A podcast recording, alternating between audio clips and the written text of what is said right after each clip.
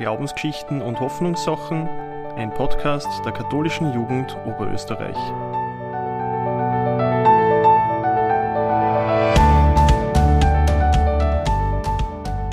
Herzlich willkommen zu einer weiteren Ausgabe von Glaubensgeschichten und Hoffnungssachen. Ich darf heute bei mir da drei sehr spannende Persönlichkeiten begrüßen, die alle etwas verbindet, nämlich dass sie für gewisse Zeit ausgestiegen sind aus dem Alltagstrubel. Ich darf begrüßen Josef Ohrhallinger, bei uns ist er bekannt als Peppi. Ähm, der war letzten Sommer als Senner drei Monate auf einer Alm. Julia Stöger ist bei uns, sie pilgerte am Jakobsweg und Susanne Windischbauer verbrachte eine Woche lang im Turm des Mariendoms als sogenannte Turmeremitin. Mit einer möchte ich heute über ihre Erfahrungen dieses Ausstiegs aufs Zeit ins Gespräch kommen. Sich zurückziehen in die Stille oder für gewisse Zeit aussteigen aus dem Alltag, das kann ja zutiefst spirituelle Dimension haben und viele große Lehrer und Lehrerinnen, Mystiker und Mystikerinnen und Meisterinnen der Geschichte sind auch immer wieder diesem Ruf der inneren Einkehr gefolgt. Von Jesus zum Beispiel lesen wir, dass er sich 40 Tage lang in die Wüste zurückgezogen hat, um dort zu beten und alleine zu sein. Susanne, im Christentum gibt es ja sehr lange Tradition von sogenannten Eremiten, die in Einsiedeleien weit weg vom alltäglichen Treiben gelebt und gebetet haben. Manche machen das nur bis heute. Du warst auch so eine Eremitin, allerdings mitten in Linz, in einem Turm im, im Mariendom. Wie bist du da dazu gekommen und vielleicht kannst du uns auch ein bisschen was zu deinem Projekt erzählen? Ja, grüß euch. Ich bin dazu gekommen, eine Woche in der Eremitenstube zu verbringen, weil ich seit 2014 genau solche Menschen begleite, als geistliche Begleiterin. Und ich habe diese Menschen gesehen am Beginn der Woche, über die Woche, am Ende der Woche und ich habe bei jedem Glück entdeckt und Veränderung entdeckt und Lebensfreude und für Tiefgang und für Höhe. Und das hat mich dann auch motiviert, das einmal selber auszuprobieren. Ich kenne Exerzitien in Gemeinschaft, aber nicht so komplett auf mich alleine zurückgezogen in so einem kleinen Raum. Und das war meine Motivation, mich auf das einzulassen. Und dieses Leben in der Woche, da äh, 395 Stufen über den Linzer Boden, in einem kleinen Raum mit einem Bett, einer Abwasch, einem Tisch, einer Toilette, das ist schon ein guter Platz, weil man auch diesen, also was ich besonders genossen habe, war dieser Ausblick, der Sonnenaufgang, das bewusste Wahrnehmen vom Beginn des Tages, das man hat eben auch mal die Zeit für das. Du musst nichts anderes tun. Du wirst versorgt, du holst einmal am Tag der Körbchen mit dem Essen und kommst so über den ganzen Tag und hast dann Zeit zum Schauen, zum Denken, zum Gehen rund um die Turmstube herum. Und ähm, man, es ist ja die Möglichkeit, man kriegt dann Impuls jeden Tag mit in sozusagen in einem seelischen Jausensackerl. Mhm. Ja. Da hat man dann jeden Tag was zum Auspacken und hat ein bisschen eine Leitung für einen Tag. Aber das ist alles nur was, was, man, was einem angeboten wird. Mhm. Im Grunde genommen ist man auf sich zurückgeworfen und wird man immer mehr auf sich zurückgeworfen. Das heißt, man nimmt da natürlich auch nichts mit. Oder was nimmt man mit, wenn man so eine Woche Turmeremitin ist? Ich habe mir was zum Malen mitgenommen. Ja. Es gibt Menschen, die nehmen ein Musikinstrument mit. Ich kenne eine Dame, die hat was sie zum Basteln mitgenommen. Aber die ist dann auch so kreativ geworden, dass sie aus allem, was sie gefunden hat in dieser Woche im Dom oder in der Natur, hat sie daraus Engeln gebastelt. Stundenlang in der Nacht. Aber eigentlich braucht man man kommt eigentlich in der Mitte der Wochen drauf, dass man eigentlich nicht viel braucht. Mhm. Also mhm. ich habe eigentlich viel zu viel mitgehabt. Mhm. Das ist die Wahrheit. Mhm. Ja. Obwohl ich so viele andere schon erlebt habe, aber ich habe mords viel aufgeschleppt mhm. und habe eigentlich in Wirklichkeit dann mein Fotoapparat braucht. Das war mir eigentlich schon sehr ein große, großer Beistand oder ähm, das ist einfach diese, diesen Weitblick festzuhalten, ja, diese Sonnenaufgänge, die Wolkenstimmungen äh, und, und, und ein Buch zum Schreiben. Ja. Mhm. Ich weiß auch nur, es gibt, äh, was mir jetzt einfällt, ist das, es gibt eine kleine, mini kleine Bibliothek oben auch in der Turmstube. Und äh, da ist mir ein Buch in die Hände gefallen und dieses Buch, das habe ich die ganze Woche von oben nach unten, von vorne nach hinten gelesen. Und ich habe selber ein Buch mitgehabt, das habe ich dann nicht braucht. Mhm. Ja, also eigentlich wieder diese Zusage, wie es einem eigentlich zufällt. Mhm. Mhm. Dann kommt dann da ganz stark, ganz stark bewusst geworden. Mhm. Mhm. Und die Eremiten und Eremitinnen sind eine Woche oben und ähm, du hast gesagt, sie werden verpflegt. Das heißt, man muss diese Stufen immer wieder auf und runtergehen. Ähm, wie schaut da so ein Alltag aus? Richtig, also wir beginnen am Freitagmittag mit einem Mittagsgebet. Das ist ein Willkommenszeichen und eine kurze Andacht. Und dann ist es so, dass der geistliche Begleiter ist eigentlich an der Seite des Eremiten über die Woche, der mit demjenigen, mit derjenigen Eremitin Kontakt hat. Und ähm, der erste Weg ist einmal gemeinsam hinauf. Und ähm, dann ist eigentlich so, dass man den Eremiten als geistlicher Begleiter immer wieder herunten trifft. Und so ist es auch wirklich auch gewünscht, ähm, dass man einmal am Tag Angesicht wird, mhm. ja, dass man sich sieht. Und im Zuge dessen, wenn man einen geistlichen Begleiter trifft oder die geistliche Begleiterin, nimmt man sich dann sein schönes Körbchen mit hinauf und geht die 395 Stufen wieder hinauf. Mhm. Genau. Mhm. Und das ist auch eine Art von Meditation. Mhm. Ja, mhm. genau. An den großen Glocken vorbei.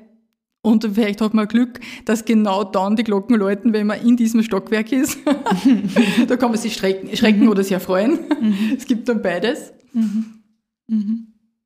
Das heißt, man, man kommt immer wieder ein bisschen zurück in den Alltag und geht immer wieder, wieder hinauf in den, in den Turm.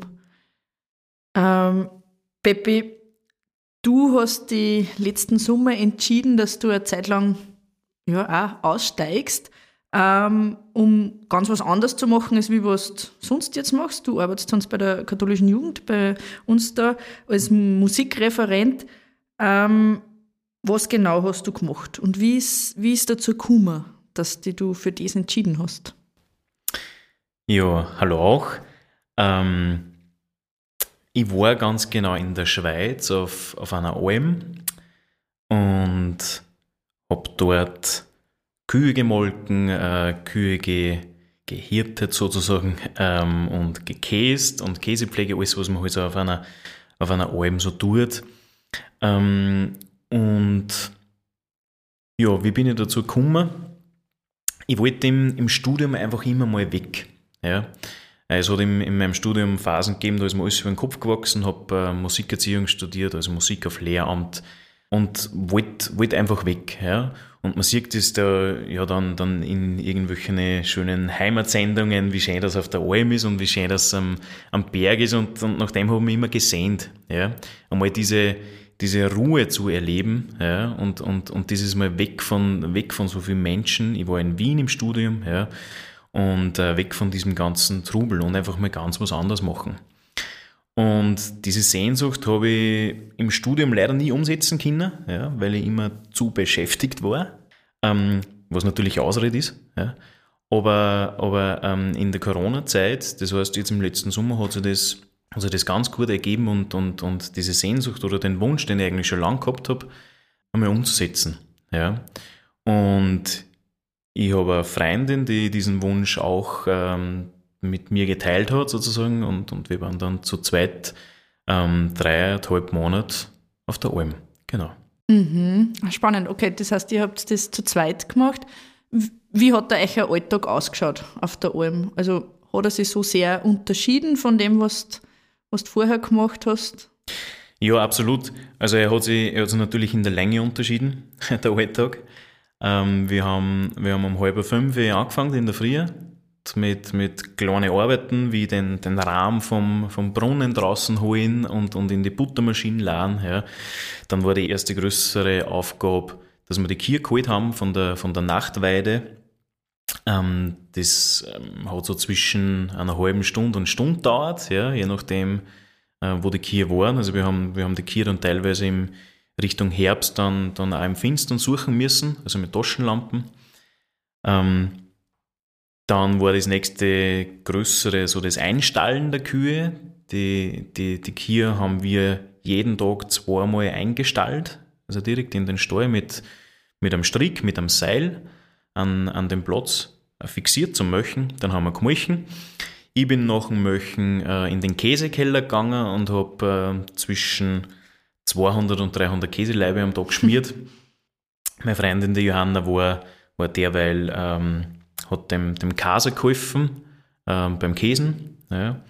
Dann bin ich zurückgekommen, haben wir die Kühe wieder ausgelassen auf die Wort, ähm, haben wir gemeinsam den, den Stall putzt und gewaschen, ausgerammt, äh, Butter gemacht, äh, gemeinsam das Kasen fertig gemacht. Dann war es circa dreiviertel zwölf, halber dreiviertel zwölf. Dann haben wir uns kurz überlegt, was wir kochen konnten ähm, und haben wir dann bis um Viertel über zwölf, halb eins gekocht, gegessen, eine kurze Mittagspause, äh, am Nachmittag auf der Weide irgendwelche Arbeiten, Zäunarbeiten zum Beispiel. Und um vier haben wir dann wieder angefangen, dass wir die Kier holen. Von der Tagweide diesmal. Genau. Dann wieder Kier holen, einstellen, äh, möchen und dann wieder ausräumen, den Stall sauber machen. Und dann war es am ähm, Anfang war es dann so circa halb acht am Abend und dann ist mir ins Bett gefallen. In mhm. Wirklichkeit. Ja, ein bisschen jausen und dann war der Tag vorbei. Ja. Und das jeden Tag. So und das jeden Tag. Eigentlich ja. immer was Ähnliches, ähm, genau. was, man, was man jeden Tag macht. Ja, also wir haben 100, 104 Albtage gehabt.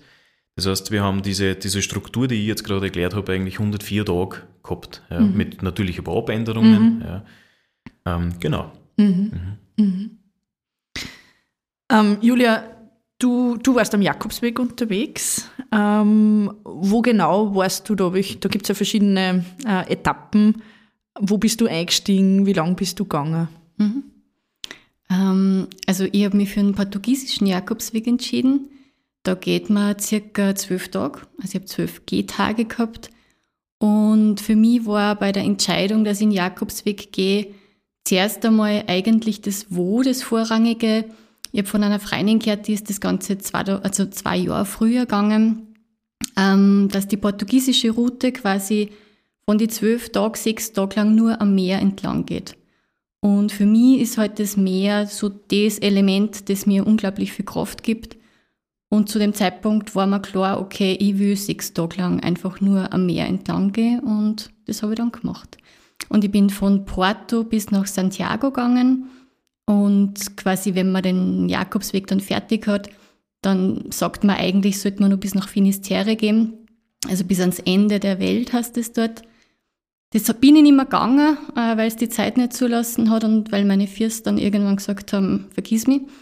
Aber ich bin mit dem Bus gefahren, also Finisterre war mein Schlusspunkt und das hat sich voll ausgezahlt. Mhm. Jetzt haben wir mal so ein bisschen eine Vorstellung von euch, was ihr so gemacht habt in euch einer Auszeit. Ähm, jetzt eine Frage an euch drei. Wer mag, kann dann beginnen zu antworten. Wenn ihr jetzt so zurückdenkt, was ist so die prägendste Erfahrung, die ihr in der Zeit gemacht habt? Oder vielleicht auch, jetzt habt ihr ein bisschen erzählt, welche Gefühle und Emotionen sind da, ähm, wenn ihr an die Zeit zurückdenkt? Ich steige vielleicht da gleich ein. Ich habe es voll spannend gefunden, ähm, euch zuzuhorchen in euren Erzählungen über, über eure Auszeiten und mir ist halt wieder mal bewusst worden, wie individuell Auszeit ausschauen kann. Ich glaube, man kann das, wenn man es googelt, mittlerweile sogar buchen.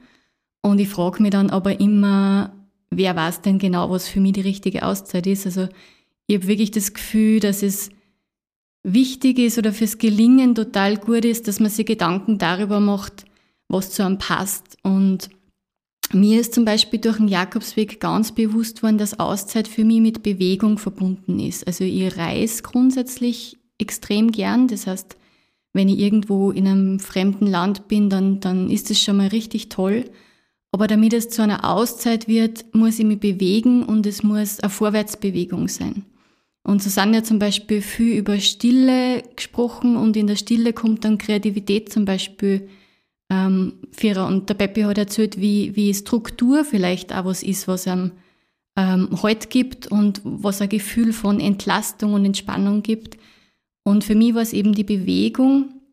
Und so das Prägendste, was der Jakobsweg mit mir gemacht hat, war, ich weiß noch, wie ich am Anfang losgegangen bin und meinen Pilgerführer in der Hand gehabt habe und an jeder Ecke habe ich geschaut, wo ich abbiegen muss. Ja. Also ich war unter Strom quasi. Ähm, und die letzten drei, vier Tage bin ich einfach dahin gegangen und es ist immer wieder dieser gelbe Pfeil aufgetaucht. Ich habe nicht einmal hinschauen müssen. Also es war so ein unendliches Maß an Intuition in mir, in meinem ganzen Körper. Also das werde ich nie vergessen, dieses extrem Intuitive, das ich da durchgekriegt habe. Mhm. Also ein bisschen so das Gefühl, vielleicht da eh geführt zu werden oder dass, da, dass die nächsten Schritte schon kommen werden. Mhm. Mhm. Wie war das bei den anderen? Für mich war das, also das Gefühl von Auszeit vor der Alm, war, war eben, wie ich vorher schon gesagt habe, das Aussteigen und die Ruhe mal haben. Ja, das war vor der Alm. Dann bin ich auf die Alm gekommen und habe gemerkt, okay, es ist eigentlich viel intensiver, diese, diese Arbeit auf der Alm ja, oder diese, dieser Tag, wie, wie meine anderen Tage vor dieser, unter Anführungszeichen, Auszeit. Ja. Ähm, und jetzt denke ich ein bisschen anders, anders drüber, weil, weil mir persönlich ähm, hat es voll gut da, dass ich einfach extrem viel gearbeitet habe mhm. in meiner Auszeit. Mhm. Ja. Mhm. Ähm, das heißt, wenn man so an die Alm denkt, eben wie, wie, wie gesagt, ähm, ist es nicht die Ruhe und nicht das, nicht das, dass du wandern gehst oder nicht das, dass du romantisch den, den, äh, den Sonnenaufgang jeden Tag anschaust, sondern das ist richtig, richtig beinharte Arbeit. Mhm. Ja. Ähm, und vor allem in der Schweiz, also das sind einfach wirklich Saisonjobs. Mhm. Ja. Und nichtsdestotrotz ähm, nehmen wir mal jetzt im, im, im Nachhinein mit, ähm, dass das unglaublich schön ist, dass man, dass man so viel arbeiten kann, ja, also erstens körperlich und dass man das auch mental irgendwie, irgendwie dann auch geschafft hat, ja, im, im, im Rückblick und dass man jetzt auf die Alm zu sprechen, wieder, wieder einfach in die Bergarbeit. Ja. Ich habe manchmal zu Johanna gesagt, schau mal, wo wir überhaupt gerade arbeiten. Ja. Mhm. Also umgeben von lauter 2000er und, und, und einen Ausblick, äh, von, dem, von dem man nur Drama kann. Ja. Und natürlich auch die Sonnenaufgänge. Ja, und natürlich auch die Sonnenuntergänge und diese, diese wunderbare Umgebung, die man hat und diese Natur. Ja. Ähm, und wir haben uns aber da schon immer ganz bewusst darauf hinlenken müssen, mhm. ja, dass wir das ganz bewusst wieder, wieder wahrnehmen. Und eben diese Struktur, eben wie die Julia schon gesagt hat, und, und, und gleichzeitig in der Natur sein und, und, und dieses, dieses Wahrnehmen und das Bewegen, ja, ähm, das macht für mich, oder das hat für mich im, im, im Umkehrschluss die, die, die Auszeit so richtig wertvoll mhm. gemacht. Mhm. Ja. Hast du das mitgenommen dann auch jetzt oder denkst du nur oft dran? Ja, schon. Es ist ein bisschen, also diese, diese, diese Almzeit ist ein bisschen surreal für mich, jetzt wenn ich darüber nachdenke. Ja. Ähm, weil es, weil es nicht so greifbar ist. Also eben, wie, wie gesagt, wir haben 104 Tage Vollgas kackelt, ja, und, und auf einmal bist du wieder da und dann bist du wieder in deinem Alten. Ja? Und ich nehme aber, ich, ich vergleiche es immer, oder ich spüre es auch so, dass ich, dass ich diese ganzen Erfahrungen, die, die, die ich gemacht habe, ähm, dass ich das weiß, dass die ganz wertvoll sind und dass die in meinem Rucksack, in meinem imaginären Rucksack sozusagen dabei sind und dass ich da jederzeit eingreifen kann und, und diese Erfahrungen aussuchen kann. Mhm. Ähm, aber eben, wie gesagt, es ist, es ist teilweise ein bisschen, bisschen man muss, ich muss das wirklich reflektieren und wirklich drüber nachdenken und mir Zeit nehmen, dass ich Situationen von dort einfach herhole. Jetzt mhm. im, im Nachhinein wieder. Mhm. Mhm. mhm. Genau. Ich finde es so spannend, euch zuzuhören, weil wir wirklich alle drei eine Auszeit gemacht haben. Und ich bin überzeugt, tief im Inneren eint uns dasselbe. Nur es sind wirklich drei unterschiedliche Bewegungen. Ich höre da die Arbeit, daher das Gehen. Und äh, ja, das ist, das ist wirklich wahr. Im Dom, wenn man in der Turmstube ist, ist es die Stille. Man hat kein Radio. Es ist, es ist gut, wenn man das Handy zu Hause lässt. und man fällt dann wirklich eine in die Stille. Und was mir jetzt auch aufgefallen ist, es ist wirklich nicht so, dass man nur an den romantischen Sonnenaufgängen hängt. Das ist dann das, mit dem man sich immer wieder aufrichtet oder wieder mhm. neu ausrichtet, weil man eigentlich, ich habe zwar nicht körperlich gearbeitet, ja, aber diese Arbeit, was sie da im Inneren tut, ist oft so schwer, dass man so müde ist und so nicht schlafen kann zum Beispiel. Oder das sind diese Täler, die man da durchschreitet, weil so viel anderes wegfällt. Und dann habe ich nur dazu auch nicht das gehabt, dass ich gehen kann, weil sonst gehe ich eigentlich gern. Ich gehe immer gern was von der Seele. Und da in der Turmstube, ja, ich hätte runtergehen können, hab gewusst, ich muss dann wieder aufgehen. Ja, und das habe ich dann manchmal nicht gemacht. Ja, und dann bin ich vielleicht einmal im Kreis gegangen, ja, oben. Aber dieses Wandeln, ja, es ist eigentlich das, was so bleibt, ist das, man geht durch Höhen und Tiefen durch. Es ist nicht nur schön, es ist viel anstrengend und im Nachhinein gesehen habe ich es erst richtig genießen können, wie ich wieder daheim war. So, dass man die Auszeit, die man, glaube ich, bucht in einem Hotel, das ist das, du kommst an und wohlfühlen, wohlfühlen, wohlfühlen. Und wenn du aber so eine Auszeit machst wie ein Jakobsweg, wie eine, eine Almzeit oder wie ein Turmeremitin da bist du, da bist du eigentlich gefordert. Da wirst du gefordert in das, das in der Zeit oder spätestens danach, das ist, dass du dich mit dem Innen beschäftigst. Mhm. Mhm. Julia, wir haben die nicht nur als äh, Jakobswegspilgerin eingeladen, sondern du hast Psychologie studiert ähm, in Graz. Ähm, die Susanne hat jetzt ein bisschen geredet von dem, dass, dass da innerlich arbeitet, dass man vielleicht da sogar in so einer Auszeit in, in eine gewisse Krisensituation kommen kann. Mhm. Ähm, wie, wie kann man da damit umgehen? Mhm. Ähm Auszeiten haben es so an sich, dass sie uns viel über uns selber sagen. Ähm, zum einen suchen wir nach dem. Wir gingen in eine Auszeit, weil uns entweder die Arbeitsbelastung oder die Situation dort, wo wir gerade sind, ein Spur zu viel wird. Ähm, manchmal gehen wir auch in eine Auszeit, weil es uns vielleicht gerade zu wenig ist. Viele nennen das dann Alltag. Dann suchen wir vielleicht eher nach der Erfüllung. Ich habe es vorher schon angesprochen. Ich glaube, dass ein ganz wichtiger Faktor ist, um vielleicht auch einer Krise oder einer schwierigen Zeit in der Auszeit gut zu begegnen, sich vorher gut zu überlegen, was brauche ich gerade wirklich? Suche eher Stille oder eher Erfüllung? Ähm, und was, also quasi nach was lustet es mir wirklich? Ja? Ähm, wenn ich das Gefühl habe, ich habe ein Jahr hinter mir, wo sie nichts getan hat und ich stehe so ein bisschen einfach auf der Bremsen, könnte es sein, dass mich zehn Tage Schweigen nur mehr außernehmen und ich das Gefühl habe, das verstärkt sie nur. Dann kann es vielleicht sein, dass ich mir was suchen sollte, wo ich eher auftanken kann. Und umgekehrt, wenn ich ein wahnsinnig stressiges Arbeitsjahr habe, kann es gut sein, das Gegenteil zu machen und, und bewusst ein bisschen in die, also ich kenne den Begriff Unterspannung mittlerweile, den finde ich sehr schön, in die Unterspannung zu gehen. Ähm, und ich finde das Zweite, was man bedenken sollte bei einer Auszeit ist, und mir ist es auch wirklich bewusst worden beim Jakobsweg, egal wohin du gehst und was du machst, du nimmst dich selber immer mit. Ja? Ähm, man glaubt, man setzt sich in einen Flieger und drüben auf der anderen Seite sind alle Probleme weg.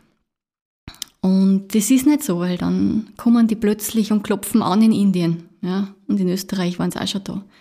Ich finde aber, das ist natürlich ähm, und das gehört zum Leben dazu. Aber es kann hilfreich sein, sich über das bewusst zu werden. Und mir persönlich helfen trotzdem Kontakte. Also ich habe auch am Jakobsweg eine Krisensituation gehabt. Der Jakobsweg ist genial dafür, dir zu sagen, wo du gerade stehst und was deine Themen sind. Und das hält dir da jeden Tag ins Gesicht. Und bis du was daraus lernst, und das ist eine großartige Erfahrung, aber ich habe in dem Moment gemerkt, okay, jetzt ist so ein richtiger Tiefpunkt, jetzt muss ich wen anrufen, jetzt brauche ich eine vertraute Stimme.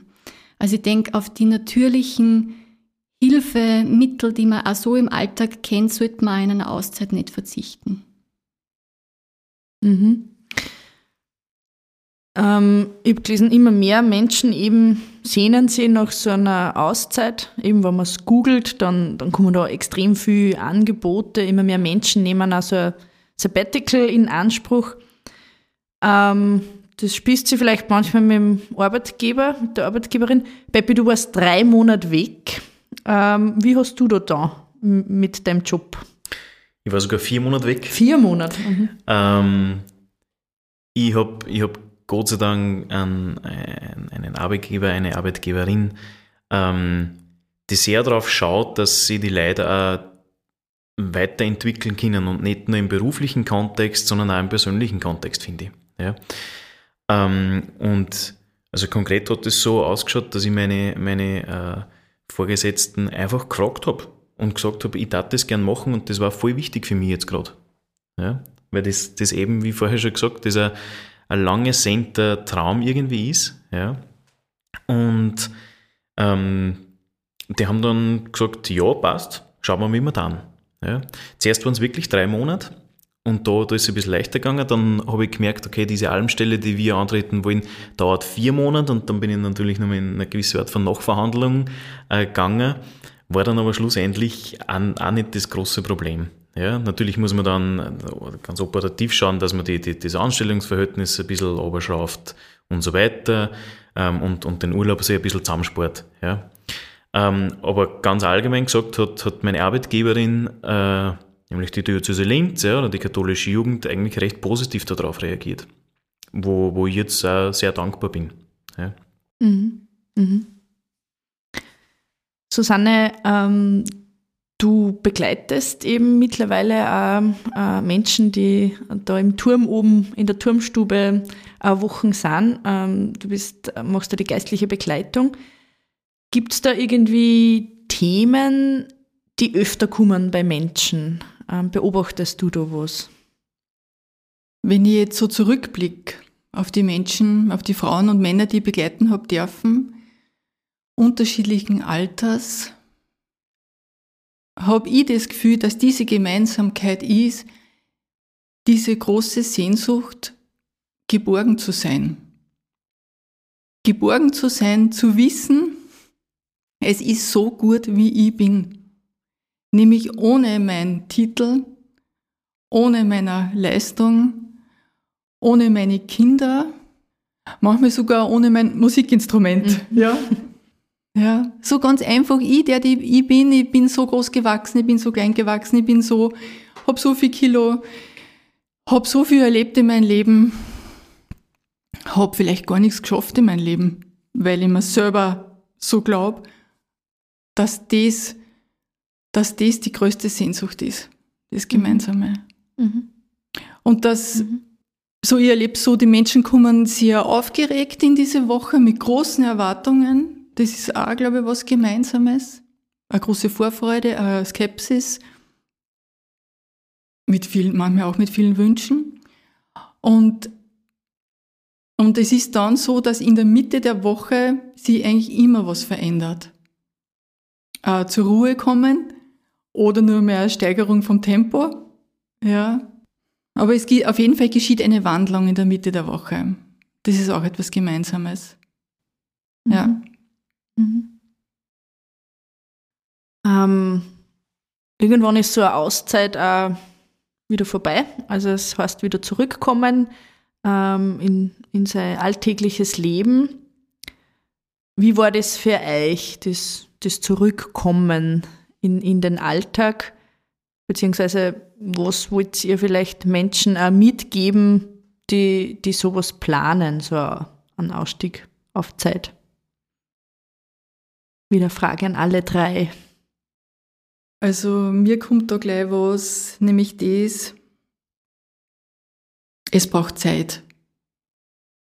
Das Zurückkommen. Ganz viel mhm. Zeit braucht das Zurückkommen. Eigentlich fast genauso mehr so lang wie die Zeit, die man verbracht hat.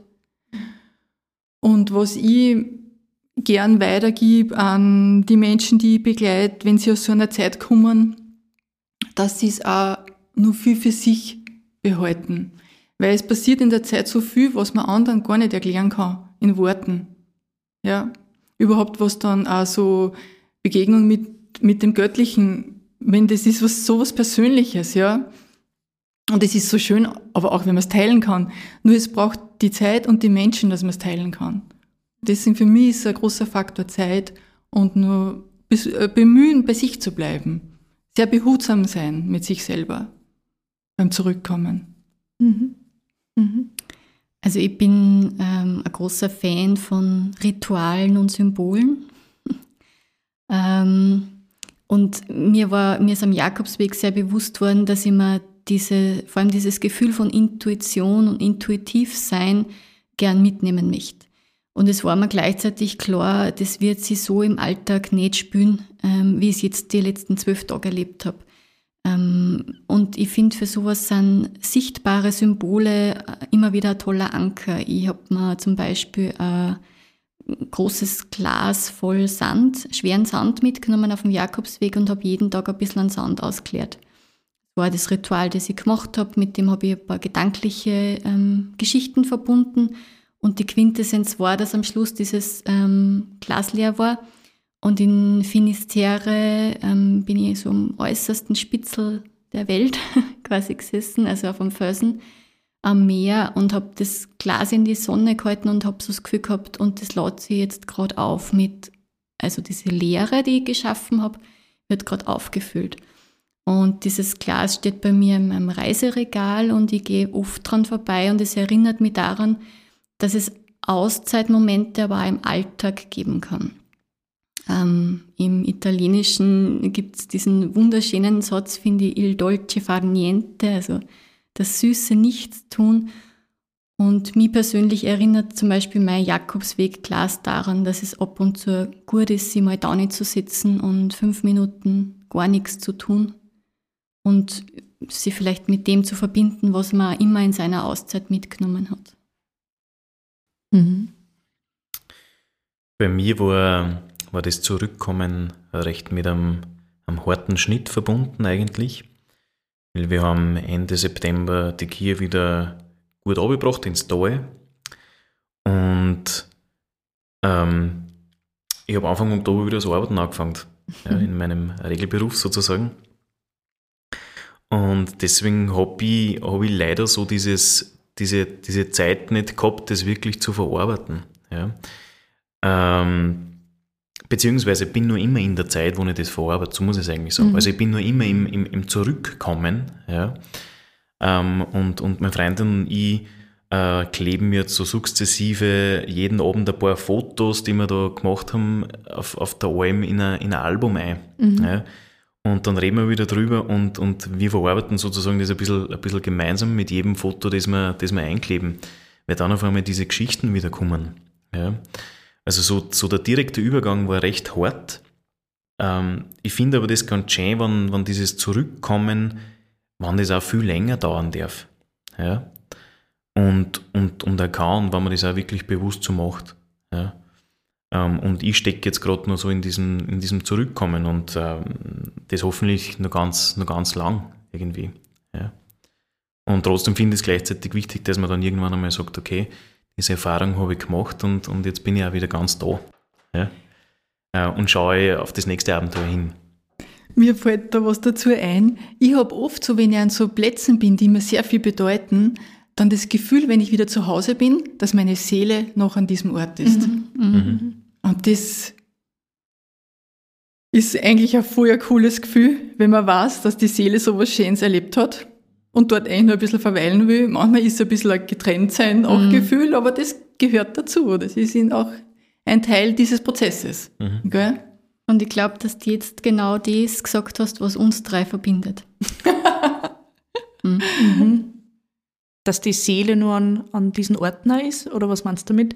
Ähm, ja, dass man, dass man seine Seele wohin geschickt hat. Ich habe schon das Gefühl, man nimmt es wieder mit, aber so wie ich kann es so schwer beschreiben. Ich glaube, man muss die Erfahrung auf seine Art und Weise gemacht haben, aber es hat mich gerade so angesprochen, was du gesagt hast. Man nimmt ein Stück dieser Erfahrung mit sich und es hat sehr viel mit, mit der Seele zu tun. Ja. Mhm. Ich glaube auch tatsächlich, dass das das ist, was euch drei verbindet. Ähm, vor mir sitzen drei Menschen, die sehr geerdet da sitzen eigentlich, ähm, wo man weiß, die können auf eine, auf eine Ressource zurückgreifen, ähm, die in dieser Auszeit ganz viel gelernt haben für sich und erleben. Und jede Auszeit ist total unterschiedlich und trotzdem gibt es irgendwie was Verbindendes. Wir sind am Ende unseres gemeinsamen Podcasts da angelangt. Ich möchte mich bedanken bei euch, ähm, dass ihr eure doch sehr persönlichen Erfahrungen da mit uns geteilt habt ähm, und wünsche euch nur alles Gute und auch unseren Hörer und Hörerinnen. Vielen Dank. Bis zum nächsten Mal. Danke. Dankeschön. Das war Glaubensgeschichten und Hoffnungssachen, ein Podcast der katholischen Jugend Oberösterreich. Redaktion Stefan Hinterleitner, Tobias Rehnoldner und Theresa Meyer. Folgt uns gerne auf Instagram unter katholische Jugend Oberösterreich.